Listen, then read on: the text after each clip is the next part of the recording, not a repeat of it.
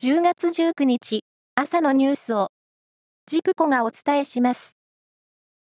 共同通信によりますと、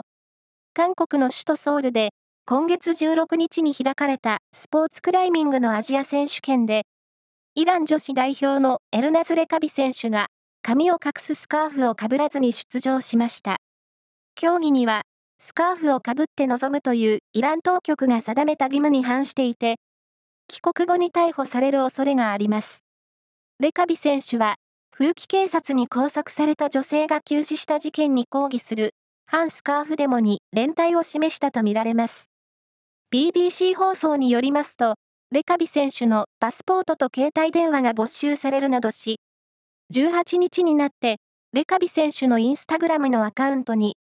適切にスカーフをかぶらなかった。意図したことではないという謝罪文が掲載されました。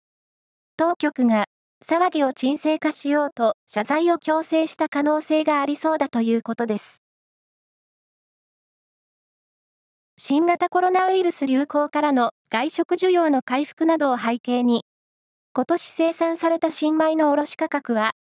去年よりおよそ5%上昇し、3年ぶりの値上がりとなりました。現在開かれている中国共産党の党大会の閉幕直後に発足する新しい最高指導部のメンバーが現指導部から大幅に入れ替わり、続投確実な習近平総書記の側近が多数起用される見通しとなりました。来月開催される岐阜信長祭りの行列で、織田信長役を木村拓哉さんが務めますが、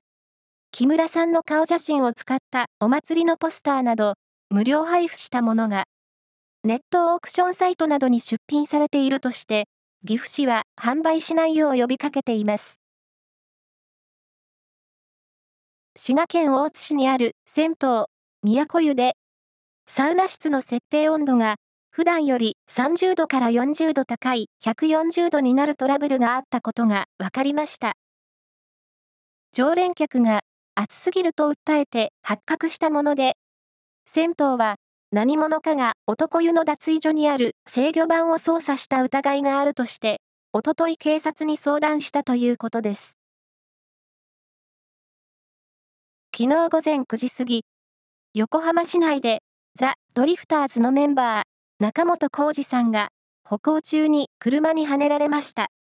警察によりますと、中本さんは頭を強く打ち、病院で手当てを受けていて重傷だということです。昨日、プロ野球の先月と今月の月間 MVP が発表され、セリーグは中日の小笠原投手とビシエド選手が選ばれました。中日から投手部門、打者部門で同時に選出されるのは13年ぶりです。サッカー J2 の横浜 FC は昨日元日本代表のミッドフィルダー、中村俊輔選手が、今シーズン限りで現役を引退すると正式に発表しました。今後は、指導者を目標に、新たなサッカー人生を歩むことになりそうだということです。以上です。